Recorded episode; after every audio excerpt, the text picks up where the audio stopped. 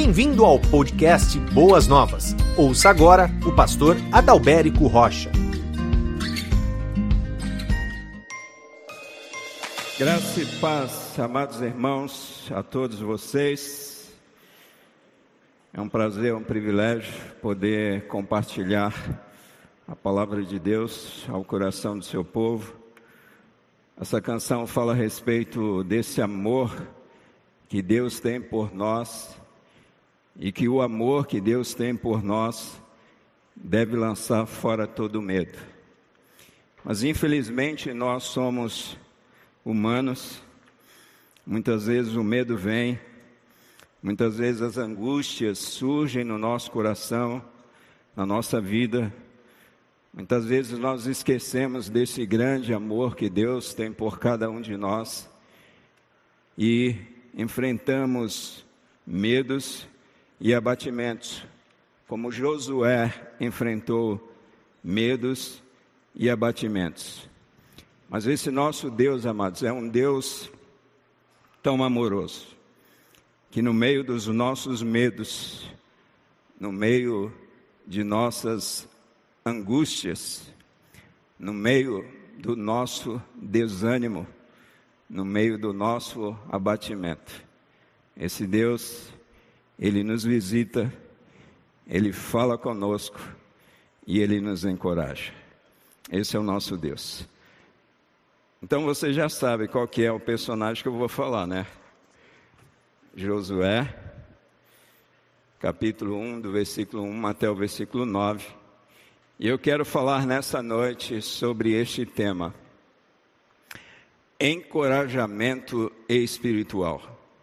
Josué, capítulo 1, do versículo 1 até o versículo 9, eu tenho o texto impresso. Você pode acompanhar a leitura desta palavra pelo seu celular, pela sua Bíblia impressa. Você pode acompanhar aqui no telão a versão NVI, mas eu tenho aqui em minhas mãos a versão Almeida revista e atualizada. O tema é encorajamento espiritual e o título é Fontes de Encorajamento Espiritual. Esse é o título da minha mensagem. Mas antes de ler o texto, eu gostaria de orar com vocês.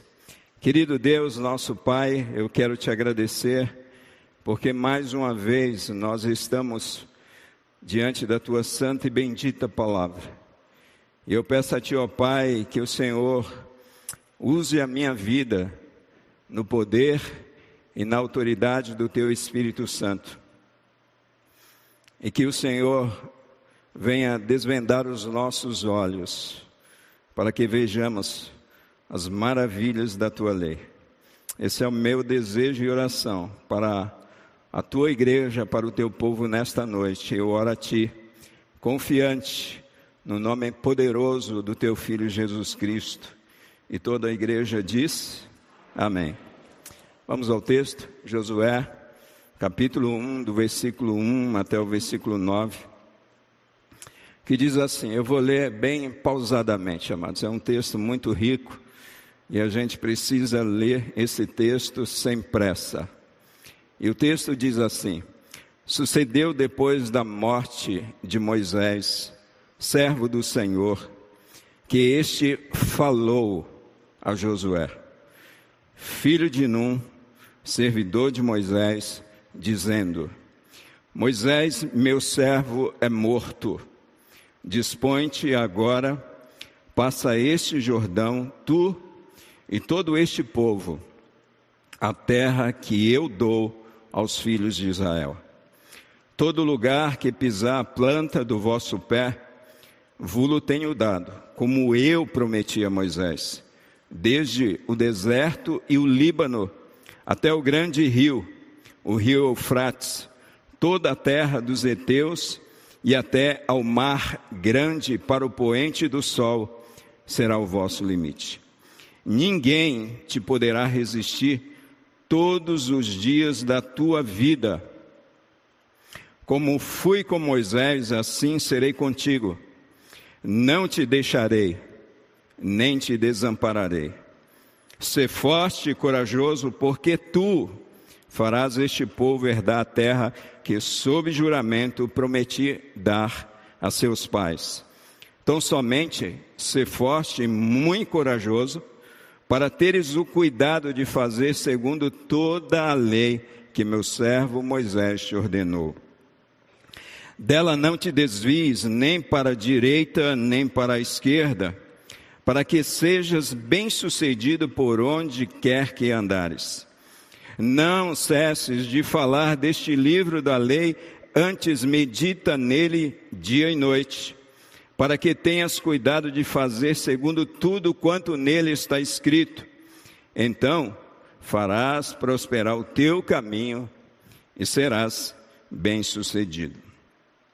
Não te mandei eu, ser forte e corajoso, não temas nem te espantes, porque o Senhor, teu Deus, é contigo por onde quer que andares. Queridos irmãos, quando eu olho para esse texto, eu vejo aqui um Josué desanimado e um Josué necessitando de encorajamento espiritual. E por que o pastor diz que Josué está desanimado? Porque quando eu leio esse pequeno texto, eu percebo que pelo menos três vezes, três vezes, quando Deus visita Josué, versículo 6, versículo 7 e versículo 9, Deus diz para Josué ser forte e corajoso.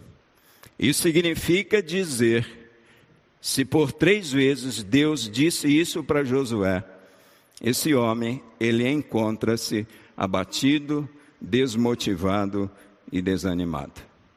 Josué, ele caminhou pelo deserto, rumo à terra prometida, 40 anos. E Josué, quando ele se aliou a Moisés, nessa jornada de libertação do povo de Deus do Egito, do cativeiro, rumo à terra prometida, Josué era um jovem que começou a servir a Moisés. Então ele caminha 40 anos rumo a essa terra prometida. Lembrando que Josué foi um daqueles doze espias que visitou a terra prometida colheram aquele grande cacho de uvas que dois homens tiveram que colocar uma, um varão enorme, pendurar aquele cacho de uvas, tamanhos frutos, a generosidade de Deus para com aquela terra. Josué, nesse trajeto, os irmãos se lembram ali que houve rebelião, pelo menos de dez daqueles espias, e Deus prometeu né, que aquela geração seria dizimada no deserto, mas nessa peregrinação de 40 anos, em que Josué caminhou com Moisés rumo a essa terra prometida, vocês se lembram que Josué, ele enfrentou murmuração do povo de Israel. Josué enfrentou rebelião, lembram dos filhos de Corá? Lembram de Abirão? Vocês se lembram? Josué, ele enfrentou fome, porque o próprio Deus diz que fez o seu povo passar fome para provar o coração do seu povo. Josué, ele enfrentou muitas guerras. Josué enfrentou aqui mortes. Josué enfrentou e viu com seus próprios olhos o juízo divino sobre aquele povo que várias vezes se rebelou contra Deus. Josué experimentou vitórias. Josué viu milagres. Josué viu sinais. Josué viu maravilhas. Josué enfrentou com aquele povo reinos, exércitos, gigantes e por último, Josué ele enfrenta a morte de Moisés. Afinal de contas, o texto começa exatamente Deus dizendo para Josué: Olha, Josué, Moisés é morto. Josué agora tem a difícil tarefa de atravessar o Jordão e levar aquele povo, o povo de Deus, a terra de Canaã, a essa terra prometida, a essa terra que emana leite e mel. No entanto, esse Josué, ele encontra-se abatido, esse Josué, ele encontra-se desanimado, ele encontra-se desmotivado, ele encontra-se desencorajado. Então o que acontece? Deus visita Josué, Deus fala a Josué e Deus encoraja Josué. E assim conosco, irmãos.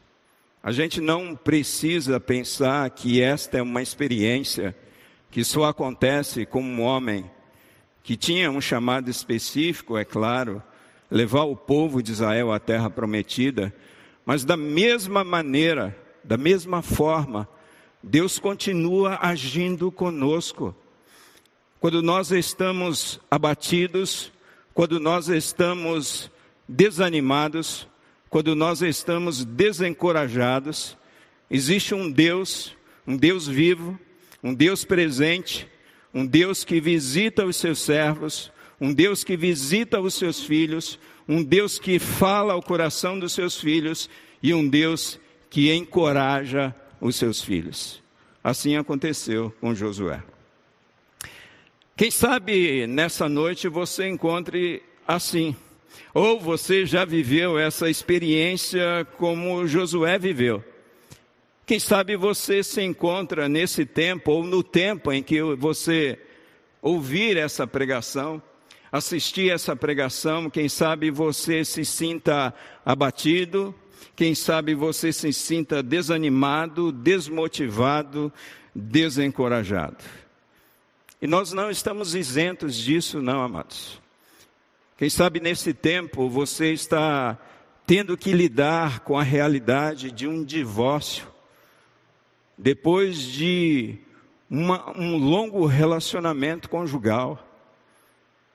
Isso é algo que mexe com as nossas emoções, isso é algo que mexe com os nossos sentimentos, isso é algo que mina muitas vezes a nossa fé, a nossa confiança em Deus. Quem sabe nesse tempo você esteja lidando com conflitos dentro do seu lar, conflitos de relacionamentos com o seu cônjuge, conflitos de relacionamento com os seus filhos. Isso, de uma certa forma, vai minando, minando as suas forças, minando a sua alma, minando a sua fé, produzindo sim abatimento, produzindo sim desânimo, produzindo sim desencorajamento, como Josué experimentou. Quem sabe você já vem há muito tempo lutando contra uma enfermidade que ela vem se arrastando aí na tua vida há meses, quem sabe há anos. E muitas vezes lidar com isso mina até a nossa própria fé, amados. Conheço um irmão e acompanho um irmão em que ele já vem lutando há muito tempo contra um câncer fez várias cirurgias e hoje ele precisa fazer uma grande cirurgia de reconstrução da sua face. E essas experiências traumáticas, essas experiências difíceis que ele passou por um determinado momento, parece que vai trazendo esse abatimento, trazendo essa angústia na alma trazendo essa perplexidade, trazendo esse desânimo, amados. Que sabe nesse tempo você esteja enfrentando desemprego. E como a questão do desemprego, subemprego, questões financeiras, vivendo um tempo difícil, amados. Eu fico pensando quantas pessoas nesse tempo, que faz parte do contexto da nossa própria igreja, pessoas que tinham negócios antes da pandemia, Pessoas que começaram e fizeram grandes investimentos antes da pandemia e tiveram que fechar os seus negócios, tiveram que fechar os seus comércios. E hoje essas pessoas estão tendo que trabalhar como empregado. Essas pessoas ela perderam o nível de conforto na vida. Muitas vezes essas pessoas estão dependendo de outras pessoas para sustentarem as suas próprias famílias. E quando isso acontece, muitas vezes, amados, vem o desânimo, muitas vezes vem o abatimento na alma, no coração, e nós precisamos de encorajamento. Quantas pessoas nesse tempo estão vivendo a dura realidade do luto? Pessoas que perderam familiares queridos, pessoas que perderam seus pais, pessoas que perderam seus próprios filhos, pais que tiveram que sepultar os seus filhos. E muitas vezes, amados, ou na maioria das vezes, nós nos sentimos abatidos, desanimados, desmotivados, e desencorajados. E é um abatimento, um desânimo que não passa como uma noite de sono. É um abatimento e um desânimo que não passa com sete dias num cruzeiro pelo Caribe. Você gostou, né? É um abatimento que não passa com Red Bull. Falar em Red Bull, eu me lembro de um buco maxilo. E vira e mexe, quando eu ia lá, tinha que ir lá. Algumas vezes, aquele grande homem, grande profissional, ele estava tão cansado, trabalhando tanto, aqui, acolá, nessa luta que você que é empreendedor sabe, profissional liberal sabe que é para manter os seus negócios. E quantas vezes eu olhava para aquele homem, aquele homem ele estava cansado e na mesa dele estava aquela garrafinha de Red Bull, ele falava: "Pastor, me perdoe, mas eu preciso tomar isso aqui para ter ânimo, para dar uma revigorada". Esse abatimento, amados, esse desânimo que muitas vezes nós sentimos ele não passa com Red Bull. Nós precisamos, como Josué, de encorajamento espiritual. E como isso acontece? Essa é uma pergunta que nós precisamos fazer, porque quando nós olhamos para Josué, esse homem ele está abatido, amados. Esse homem ele está desanimado. Que milagre é esse que Deus fez na vida desse homem? Pastor, o que é que precisa acontecer comigo para que eu possa, sabe, resgatar aquele vigor que eu tinha, aquele ânimo que eu tinha, aquela disposição que eu tinha de lutar, tendo em vista a terra prometida que me espera? Como Deus encoraja Josué? E Deus encoraja Josué com pelo menos quatro fontes de encorajamento Deus usa. Promissão, proteção, missão e devoção. Promissão, promissão, eu quis usar promissão e não promessa, para rimar e você gravar melhor. Então entenda promissão como promessa. Promissão, proteção, missão e devoção. É um acróstico PPMD. Parece até partido político, mas não é. É a maneira como Deus usou para encorajar esse homem chamado Josué. Então vamos lá, amados. Eu quero examinar com vocês essas quatro fontes de encorajamento espiritual, olhando para a palavra de Deus. Como é que Deus encoraja Josué? Por uma magia? Lógico que não. Deus visita Josué, Deus fala a Josué e Deus encoraja Josué. Primeiro lugar, Deus encoraja Josué com promissão, com promessa. Lembrando a Josué a respeito da promessa. Nós podemos encontrar isso do versículo 1 até o versículo 4.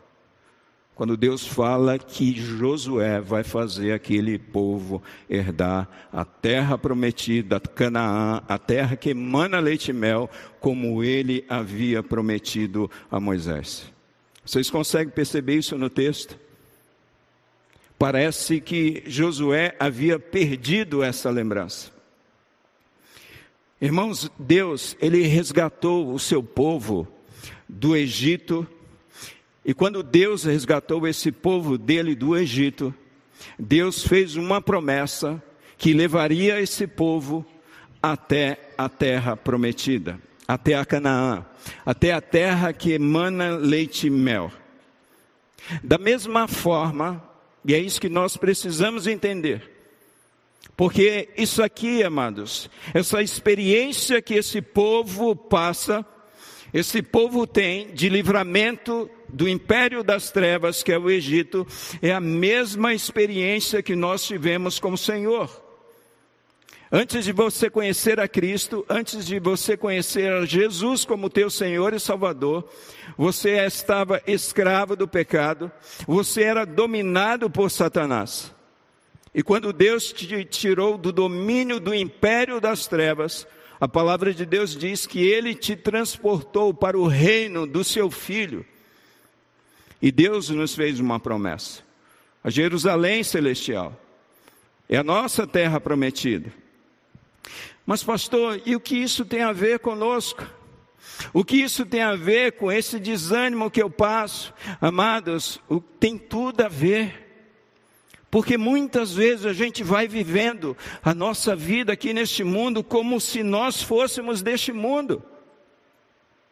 A gente vai vivendo e trabalhando e lutando e batalhando e parece que a gente está perdendo de vista que, que a nossa terra não é esse lugar que nós precisamos olhar para o alvo, que nós precisamos olhar para a promessa de Deus que Ele tem para nós, amados. Que não é essa terra que nós estamos, mas que são novos céus, que é uma nova terra, e é isso que nos impulsiona. E é isso que nos motiva, e é isso que nos faz batalhar e lutar a cada dia, independendo das lutas que nós enfrentamos. Deus, ele precisava lembrar ao coração de Josué a respeito da promessa. A promessa da terra prometida. Amados, e se a gente for analisar nossa vida, não é assim?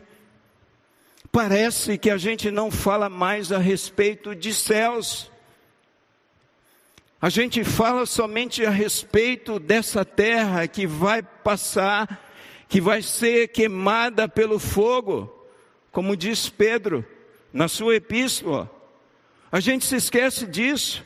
A gente vai perdendo a nossa motivação, a gente vai perdendo a nossa alegria. Irmãos, o que é que nos motiva, o que é que nos encoraja, se não essa lembrança a respeito dessa promissão, da promessa de Deus que um dia Ele fez para nós, de que nós haveremos de herdar os céus. E aí eu me lembro de um personagem que participou ali com Caleb, com Josué, que é o Caleb. Vocês se lembram de Caleb? Que foram somente Josué e Caleb, daqueles doze espias que conseguiram entrar na terra prometida. Os mais somente foram seus descendentes que conseguiram entrar na terra prometida. E quando a gente examina Josué capítulo 14, versículo 11, olha só o que Caleb diz. Caleb aqui, ele tem 85 anos, amados. 85 anos. Caleb viveu as mesmas experiências que Josué viveu. Caleb passou pelas mesmas lutas que Josué passou. E, e Caleb, aqui uma fala de Caleb: Estou forte ainda hoje, como no dia em que Moisés me enviou. Ou seja, quando eu tinha 45 anos. Qual era a minha força naquele dia? Tal ainda agora para o combate, tanto para sair a Ele quanto para voltar. Você sabe por que esse homem ele está com esse vigor? Você sabe por que esse homem está com essa disposição? Você sabe por que esse homem ele está com essa motivação? Porque ele não perdeu de vista a promessa que Deus havia feito para Moisés e para o seu povo. Mas qual o nosso maior problema? O que é que ofusca a nossa visão a respeito dessa promessa que Deus fez para nós? Irmãos, o que é que nos embaraça? E quando nós olhamos ao nosso redor, nós descobrimos facilmente. Nós temos aí pelo menos três fontes de embaraço, que é o mundo, a carne e o diabo. É um mundo que é com as suas fontes de seduções. Nós vamos nos envolvendo demais com as coisas deste mundo, com o nosso coração, nas seduções deste mundo, nas riquezas, no poder, na glória deste mundo e nos esquecemos da glória que está preparada para nós. Quando o pastor diz isso, amados, o pastor não está querendo dizer que você não deve trabalhar arduamente, que não deve lutar para que a sua família tenha um conforto, para que a sua família tenha um futuro. Não é isso que o pastor está querendo dizer. Você pode fazer tudo isso, o que você não pode é deixar tudo isso ofuscar a promessa que Deus fez para você. O que você não pode fazer é viver como se a promessa de Deus fosse para esta vida como muitos pastores estão pregando por aí. Então nós temos um mundo que é uma fonte. Nós temos a nossa carne, que é uma fonte de prazer. A nossa carne quer prazer. A nossa natureza humana caída, ela é hedonista. Ela vive pelo prazer. Ela quer fazer aquilo que dá prazer. E nós temos aí o diabo, que é fonte de tentações sobre a vida do cristão. Então, quando nós percebemos no nosso entorno, nós vemos aí esses problemas nos cercando e nos tirando o foco, nos desviando da promessa que Deus fez para nós, achando que tudo isso, amados, vai satisfazer o nosso coração, achando que tudo isso vai nos animar. Você pode ganhar na loteria, se é que tem loteria ainda, nem sei se tem isso. Você pode tirar o maior prêmio. Você vai ter uma certa alegria? Vai. Mas é momentânea. E isso vai passar. Isso não vai te animar. Mas o que é que nos anima, amados? Em meio a tudo aquilo que nós estamos vivendo essa certeza de que Deus, Ele fez uma promessa, a promessa de novos céus e nova terra.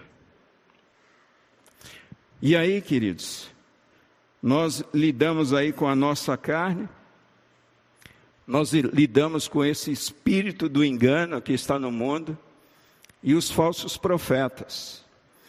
E aí a gente tem aquilo que nós chamamos de teologia da prosperidade, que na verdade é teoria da prosperidade. É uma carne apegada aos prazeres desta vida. É uma carne que se extasia com aquilo que o mundo oferece. É o espírito do engano trabalhando e os falsos profetas de plantão, dia e noite, pregando sobre isso automaticamente o teu olhar é desviado da promessa.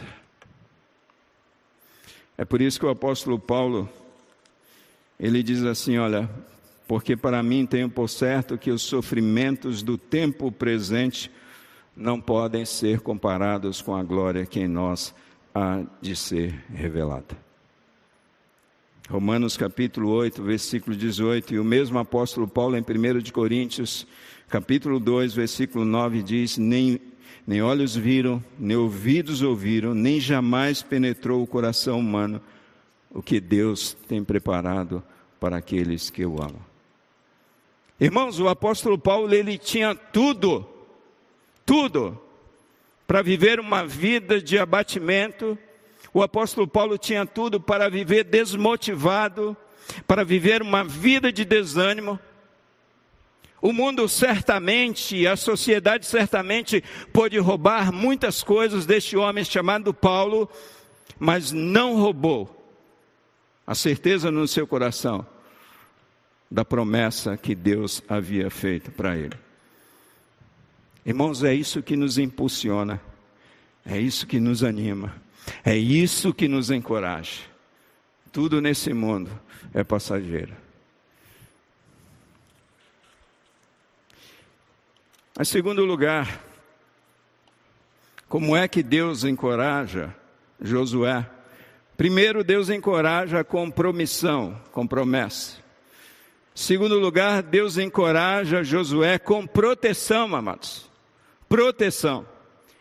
Versículo 5 e versículo 9 diz assim: Olha, ninguém poderá te resistir todos os dias da tua vida como fui com Moisés, assim serei contigo. Eu não te deixarei, nem te desampararei. E no versículo 9 ele diz: Não te mandei eu ser forte e corajoso, não temas, não te espantes, porque o Senhor teu Deus é contigo por onde quer que andares. Uma das coisas que mais traz abatimento e desânimo é a insegurança ou a falta de proteção.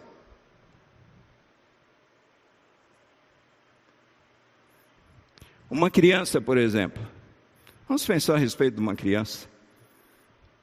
Uma criança que cresce num lar cheio de insegurança, onde os pais são subempregados, não tem os recursos necessários para o sustento digno dos seus filhos. Uma criança que cresce no lar onde ela é violentada verbalmente, onde ela é violentada fisicamente, é um lar cheio de insegurança, é um lar onde não há proteção. O que que acontece com essa criança? Essa criança é uma criança abatida, essa criança é uma criança triste, essa criança é uma criança desmotivada, essa criança cresce como um, jovem, um adolescente, um adulto, sem ânimo. Irmãos, a sensação de proteção, ela nos motiva, ela nos anima ela nos encoraja diante dos desafios da vida. É o que acontece com Josué. Esse homem, ele sabia o tipo de povo que ele estaria lidando. Um povo rebelde, um povo murmurador, um povo difícil. Ele sabia, Josué sabia os desafios que ele haveria de encontrar naquela terra. Aquela terra era povoada por gigantes. Por gigantes. Por nações numerosas por povos cruéis que não temiam a Deus. E aí o coração de Josué se enche de medo, de temor, de desânimo, e agora ele não tem Moisés. E aí é necessário Deus visitar Josué e dizer: Eu vou te proteger.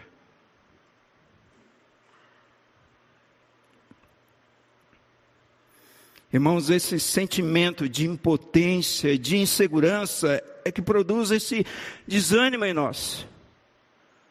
Desânimo. E quando a gente examina esse texto, Deus fala para Josué que vai lhe dar essa proteção. Primeiro, uma proteção total, amados contra tudo e contra todos, Deus diz: Olha, Josué, ninguém, você não precisa temer, você não precisa temer, ninguém lhe poderá resistir. Ninguém, Josué. Todos que se levantarem contra ti, eu os destruirei. Segundo, essa proteção é uma proteção diária. Deus diz no texto: ninguém poderá te resistir todos os dias da tua vida. Você está entendendo? Todos os dias da tua vida. Ninguém vai resistir você. Irmãos, essa certeza que nós temos que existe um Deus que nos ama, existe um Deus que nos protege. É por isso que é difícil, amados. É difícil essa questão que nós lidamos com a pandemia. Tanto medo, tanto pavor no coração dos filhos de Deus. Pessoas que ficaram dois anos sem colocar os pés aqui nesse templo. Irmãos, existe uma promessa da parte de Deus que Ele vai nos guardar, que Ele vai nos proteger. Nós, pastores aqui, nós fizemos velório de pessoas que morreram com Covid. Nós abraçamos pessoas que tiveram contato com pessoas que tinham Covid, nós tivemos contato com pessoas que tiveram Covid, e nós estamos aqui, amados.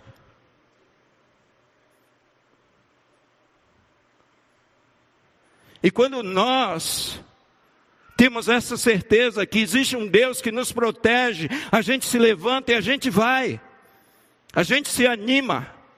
E é disso que Josué está, estava precisando ouvir: eu vou proteger você. Proteção diária. Terceiro, proteção da presença, amados, da presença de Deus. É Deus, o Deus Todo-Poderoso, que está contigo. Onde quer que você andar, esse Deus está contigo. E é por isso que você precisa se encorajar. É por isso que você precisa se levantar. Se levantar dessa cama. Se levantar para a vida. Deixar o desânimo de lado. Porque você não está sozinho, meu amado. Você tem a proteção de Deus sobre a sua vida. Irmãos, quando a gente liga a televisão e a gente vê tantas desgraças acontecendo. Logo cedinho, aqueles. Deveria ser até proibido, né? Aqueles noticiários. Antigamente tinha um jornal que você torcia de papel e caía sangue. Hoje a TV, se você pegar a sua TV e fizer assim, ó, derrama sangue. E isso enche o nosso coração de medo, de pavor. Isso pode acontecer comigo e nós nos esquecemos do Deus que fez a promessa proteção da provisão. Eu nunca te deixarei, mas jamais te desampararei. É um Deus que está dizendo assim para Josué: Ó oh, Josué, eu não somente vou estar presente todos os dias da tua vida, mas eu serei a tua provisão. Significa dizer, amados, que nada iria faltar. E é isso que tem acontecido na vida daqueles que, apesar das situações adversas, ousam confiar no Senhor. Essa certeza da proteção e essa promessa, amados, é interessante que essa promessa Deus faz a Josué muito antes. Deus faz, na verdade, essa promessa ao seu povo em Deuteronômio 31, versículo 6. Sede fortes e corajosos, não temais, nem vos atemorizeis diante deles, porque o Senhor vosso Deus é quem vai convosco, não vos deixará, nem vos desamparará. Eu conheci uma pessoa nessa pandemia, conheço um homem que durante esse período de pandemia, ele não saía de casa para nada, absolutamente nada. Ele não tomava ônibus, ele não participava de nenhuma reunião de família, ele não saía para fazer compras, ele não ia trabalhar é, presencialmente. E quando as pessoas que faziam as suas compras, né, seja na feira livre, seja no supermercado, esse homem lavava todos aqueles alimentos, tudo, tudo, legumes, verduras, os pacotes daquilo, era uma loucura. Era um homem obstinado por proteção consequentemente, seu coração cheio de medo, cheio de pavor, cheio de desânimo. Consegue entender isso? Como é que Deus nos encoraja? Deus encoraja Josué com proteção. Então, amados, Deus, Ele é a nossa proteção. Não se preocupe. Você está enfrentando uma doença grave, Deus é a tua proteção. Você precisa se lembrar disso. Você está enfrentando o desemprego, Deus é o teu provedor. Você está enfrentando lutas dentro da tua casa, dentro da tua família, nos relacionamentos, conflitos, Deus é a tua proteção. Você precisa se lembrar disso e é isso que vai te animar. Você está enfrentando um divórcio, Deus é a tua proteção, Deus está contigo, Ele prometeu, amados. Não, pastor. O pastor se enganou, ele prometeu para Josué, ele prometeu para o povo de Israel. Mas sabe o que é interessante da parte de Deus? Que ele repete essa promessa em Hebreus capítulo 13, versículo 5. Seja a vossa vida sem avareza, Contentai-vos com o que vocês têm, porque fiel é aquele que fez a promessa. Eu nunca te deixarei, nem jamais te desampararei. Deus repete essa promessa para o seu povo. Terceiro lugar, amados, Deus encoraja Josué com missão. Primeiro, Deus encoraja Josué com promissão, com promessa. Segundo, Deus encoraja Josué com proteção. Terceiro, Deus encoraja Josué com missão, missão. Versículo 2 e versículo 6. A gente vê Deus dizendo: Moisés, meu servo é morto, dispõe-te agora, passa este Jordão, tu e todo este povo tu e todo este povo a terra que eu dou aos filhos de Israel. Versículo 6: Ser forte e corajoso, porque tu, Josué, farás este povo herdar a terra que, sob juramento, prometi a seus pais.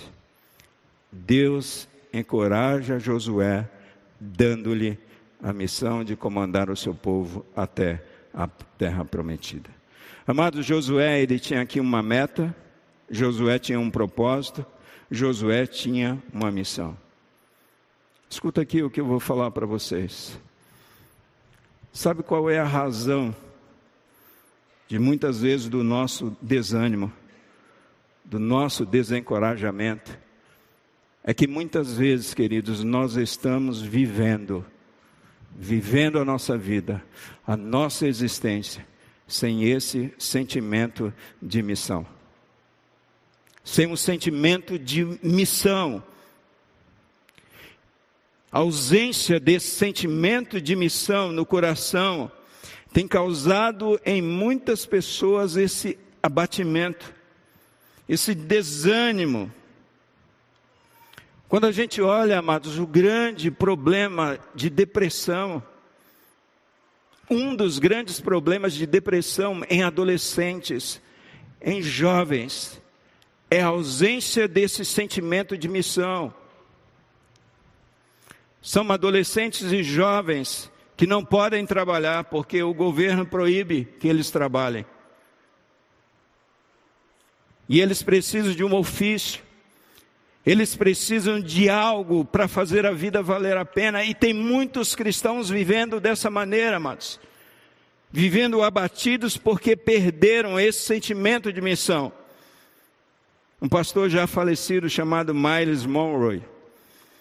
Ele diz que a maior tragédia da vida não é a morte, mas uma vida sem propósito, mas uma vida sem sentimento de missão. Irmãos, a gente precisa acordar.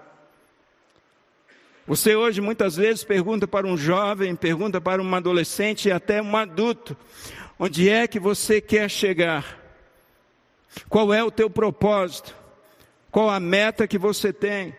E eles não sabem simplesmente responder, é lógico. Vão viver uma vida sendo jogado de um lado para o outro, uma vida de desânimo, onde as coisas não acontecem.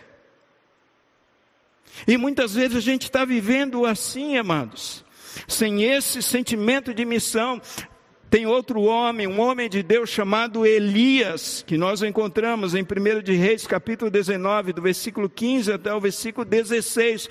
Um homem que estava abatido, um homem que achou que a sua missão havia acabado, um homem que entrou numa caverna cheio de depressão, cheio de desânimo, e Deus visita aquele homem, dá pão para aquele homem, anima aquele homem, mas Deus dá uma missão.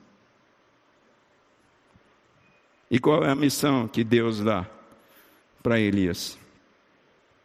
Disse-lhe o Senhor: Vai, volta o teu caminho para o deserto de Damasco. E em chegando lá, unge a Azael, rei sobre a Síria.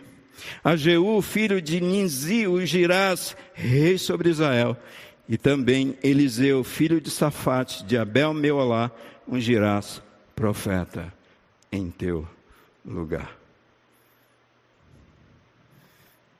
Quem sabe o desânimo que você anda vivendo na sua vida é essa ausência de missão. Deus teve que lembrar o coração de Josué: Josué, acorda. Josué, levanta.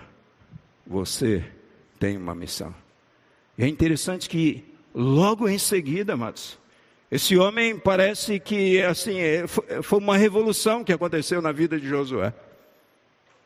Que ele levantou com tanto vigor e ele fez esse povo entrar na terra prometida. E tem muitos cristãos que estão vivendo suas vidas desanimadas, amados, achando que o fato de cuidar dos seus filhos não é missão. Faça disso missão e não obrigação educar os seus filhos, preparar os seus filhos para a vida. Isso é missão. O movimento feminista fica bombardeando, dizendo que você precisa ir para o mercado de trabalho, dizendo que você precisa lutar, que você precisa conquistar o seu lugar na sociedade. Deus está dizendo para você que você precisa cuidar da sua família, que você precisa cuidar dos seus filhos. Viva com esse sentimento de missão no seu coração. Não como obrigação, queridos. Cuidar da sua casa. Ai, minha cruz. E tem uns carnais até falam: ai, que inferno. Que inferno de vida. A vida é chata. É desanimador. É desanimador, pastor, a minha rotina. Você precisa fazer disso uma missão uma missão. Sabe, amados, quantas pessoas precisando de ajuda, quantas pessoas que você conhece, quem sabe está passando aí por um problema de câncer e o diagnóstico é: olha, os seus dias estão contados. E você sabe disso. O que é que você tem feito? Abrace isso com o sentimento de missão de Deus.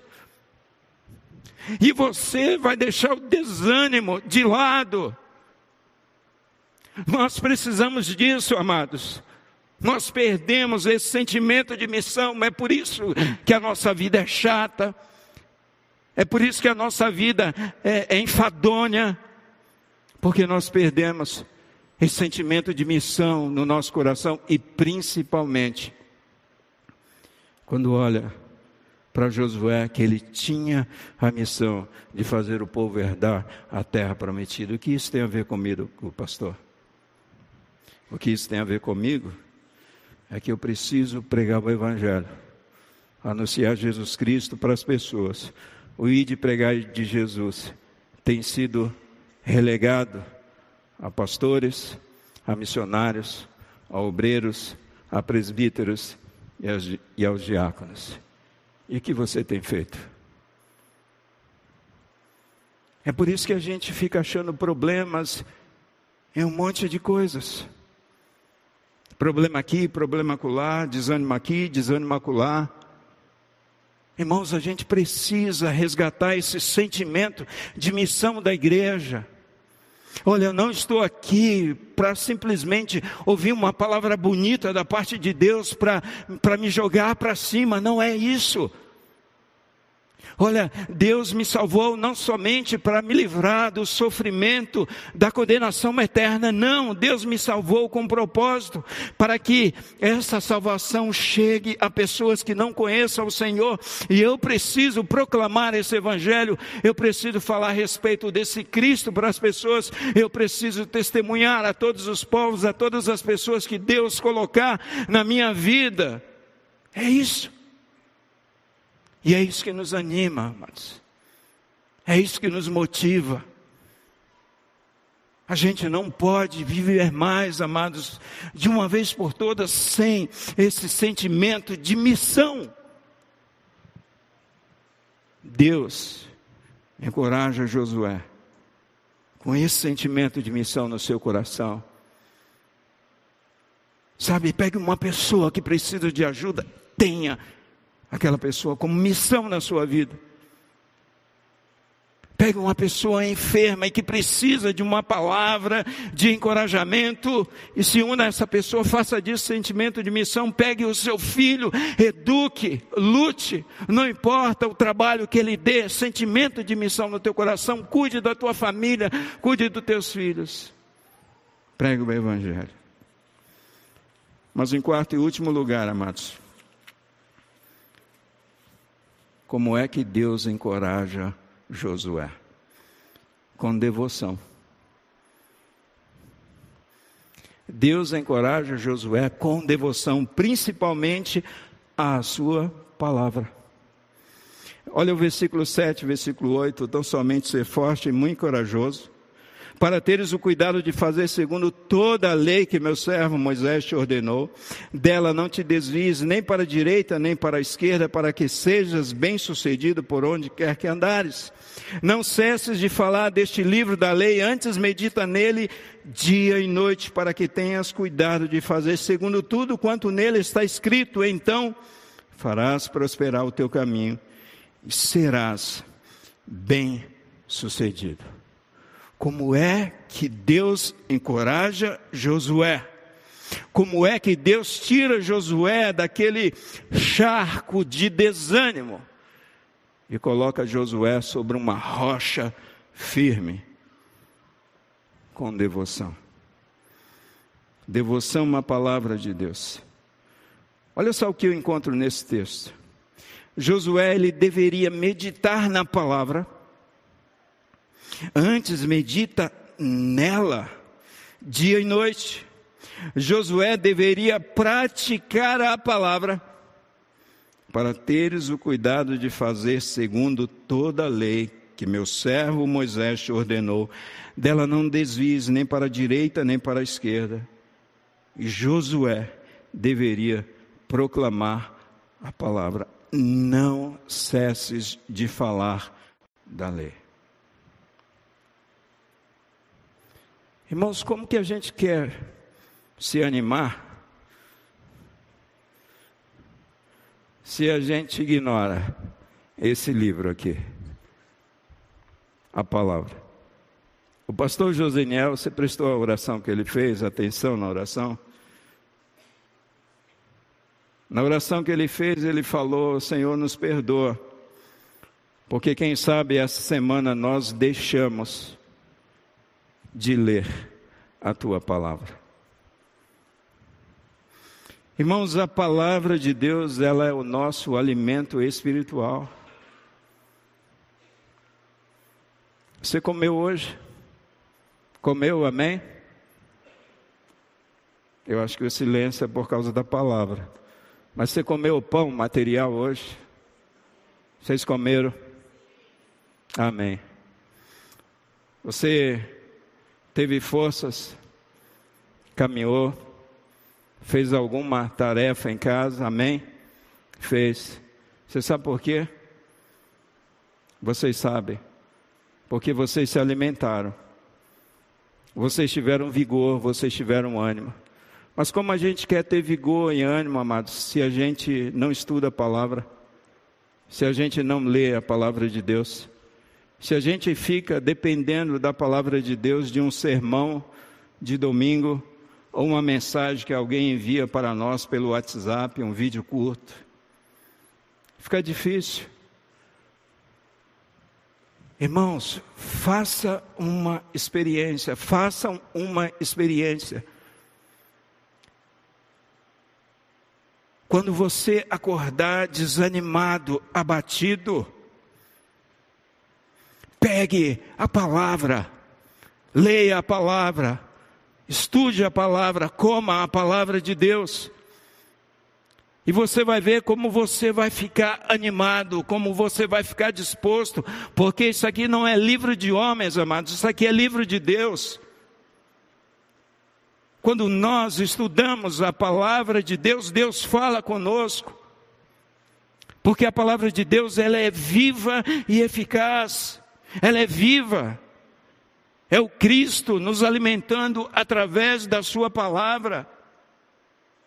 A razão, queridos, porque muitas vezes nós estamos abatidos, nós estamos desencorajados, nós estamos desanimados. É porque está faltando alimento espiritual na nossa vida, no nosso coração. Certa vez, Simão Pedro, quando Jesus Cristo diz para Pedro, Jesus com aquele sermão duro, Jesus disse assim: Pedro disse para Jesus: Senhor, a multidão está indo embora. Melhora o sermão aí. Vamos falar um pouquinho de cura, vamos falar um pouquinho de prosperidade. Para de falar, vocês têm que comer a minha carne, beber o meu sangue. Está difícil aí, Senhor. Olha a congregação está esvaziando. Jesus chega para Pedro e diz: Tu também não quer ir embora com eles, não? Aí Pedro diz: Para quem iremos nós? Só o Senhor tem palavras de vida eterna, amados. O diabo, ele sabe, ele sabe que essa palavra é palavra de vida. É por isso que o diabo, ele tem roubado, amados, a palavra de Deus da nossa vida. O diabo ele tem roubado a palavra de Deus dos púlpitos de igrejas evangélicas. Tem igrejas onde você não ouve mais palavra de Deus, mas palavras de homens. O diabo, ele tem o poder de roubar a palavra do coração de homens quando ela é pregada. Está escrito na palavra de Deus em Mateus 13, versículo 19. Que aquela semente que cai à beira do caminho, que cai no coração do homem, o diabo, ele rouba a semente, ele rouba a palavra. A razão pela qual muitas vezes, queridos, nós estamos abatidos, desencorajados, desanimados, é porque nós não estamos nos alimentando da palavra. É dia e noite, redes sociais, para que tudo isso? Eu pergunto. Desânimo no trabalho, desânimo na família, desânimo no ministério, desânimo na igreja, desânimo na vida. Como é que Deus encoraja Josué com devoção e devoção à palavra de Deus? Nós precisamos começar o nosso dia com devoção, viver o nosso dia com devoção e terminar o nosso dia com devoção. Eu quero concluir. Vocês sabiam que Josué ele tinha o mesmo nome que o nosso Salvador Jesus Cristo? É exatamente isso. Na verdade, Josué é um tipo de Cristo. Ele é um tipo de libertador. Ele é aquele. Josué no hebraico e Jesus são o mesmo nome. O significado é Yahvé salva. Esse é o significado de ambos. Então ele era um tipo de Cristo que liderou, e aqui eu abro um parêntese desse tamanho, corajosamente os filhos da promessa de Abraão, através do Jordão de problemas dessa vida e da morte, para o sossego da vida eterna. E pensando nisso, eu vejo que não somente Josué, mas o próprio Jesus Cristo, ele é o nosso maior exemplo. Ele é o nosso maior exemplo e a nossa maior motivação de, a partir deste momento, amados, vivermos cheios de coragem. Jesus, ele tinha a promessa de Deus, todo poder e autoridade sobre tudo e sobre todos. Jesus Cristo, ele tinha a proteção de Deus. Todos os livramentos aconteceram sobre a vida de Cristo. Você se lembra de várias vezes que quiseram empurrá-lo, matá-lo, desviá-lo do propósito. Deus, ele protegeu o seu filho. Jesus, ele tinha a missão de Deus, ser o salvador do mundo. Nós temos a missão de proclamar o salvador do mundo. E Jesus, ele tinha completa devoção a Deus. Jesus é o nosso modelo, Jesus é o nosso exemplo, Jesus é a nossa motivação, amados. Eu sei que muitos de nós nesse tempo, quem sabe, estejamos passando por muitas lutas, lutas muito difíceis. Mas você não precisa viver dentro de um buraco. Você não precisa viver dentro de uma caverna. Você precisa se levantar. Porque Deus ele te fez uma promessa. A promessa da terra prometida, Deus prometeu proteger você, cuidar de você. Deus te deu uma missão. E Deus, Ele deseja que você viva com devoção e devoção à Sua palavra. Isso vai nos animar. Irmãos, a gente vai enfrentar problemas, dificuldades e tormentas muito maiores daqui para frente. Não se esqueçam disso. E a minha oração é que você seja animado, que você seja encorajado por esse Deus. Não se esqueça disso. Vamos ficar em pé, vamos orar. Pai amado, Pai bendito, no nome de Jesus Cristo, nós queremos te agradecer, ó Deus, por esse tempo onde o Senhor ministrou ao nosso coração, por esse tempo onde o Senhor falou conosco através da tua palavra. Ó Deus, muitas vezes nós nos deixamos, ó Pai, sermos iludidos por este mundo, pelo diabo, pela nossa carne, nos desviando o olhar da promessa essa promessa que o Deus fiel fez para nós a respeito da nossa morada eterna, eterna, da terra prometida, Pai. Que nunca percamos de vista essa promessa e que possamos andar com as nossas cabeças erguidas, porque o Senhor nos fez essa promessa. Ó oh Deus, o Senhor prometeu nos proteger e estar conosco todos os dias até a consumação dos séculos. E não somente isso, o nosso provedor o Senhor nos deu uma missão, ó Deus, que nós não venhamos viver a nossa vida de qualquer maneira, Pai. Que nós possamos viver com missão, missão dada por Deus, sentimento de missão e principalmente de pregar o Evangelho e levar pessoas a Cristo. Mas, Pai, que nós nunca venhamos nos esquecer da Tua palavra, da nossa devoção ao Senhor do alimento diário que nós precisamos trazer para a nossa vida e para o nosso coração. E assim, ó Deus, mesmo diante das lutas e aflições da vida, nós permaneceremos animados, como o Senhor assim animou e encorajou Josué. Senhor Deus, tira o desânimo, Pai, tira o abatimento do teu povo, da tua igreja, pelo poder da tua palavra que foi pregada nesta noite, pelo poder de Cristo Jesus sobre a vida da tua igreja e do teu povo. Assim eu oro, agradecido e confiante, ó Deus, na vitória que o Senhor tem para aqueles que recebem com alegria essa palavra. Pai, nós oramos, entregamos o teu povo nas tuas mãos e assim oramos, no nome de Jesus. Amém.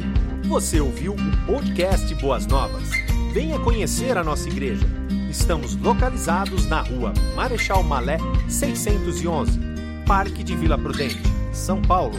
Esperamos por você!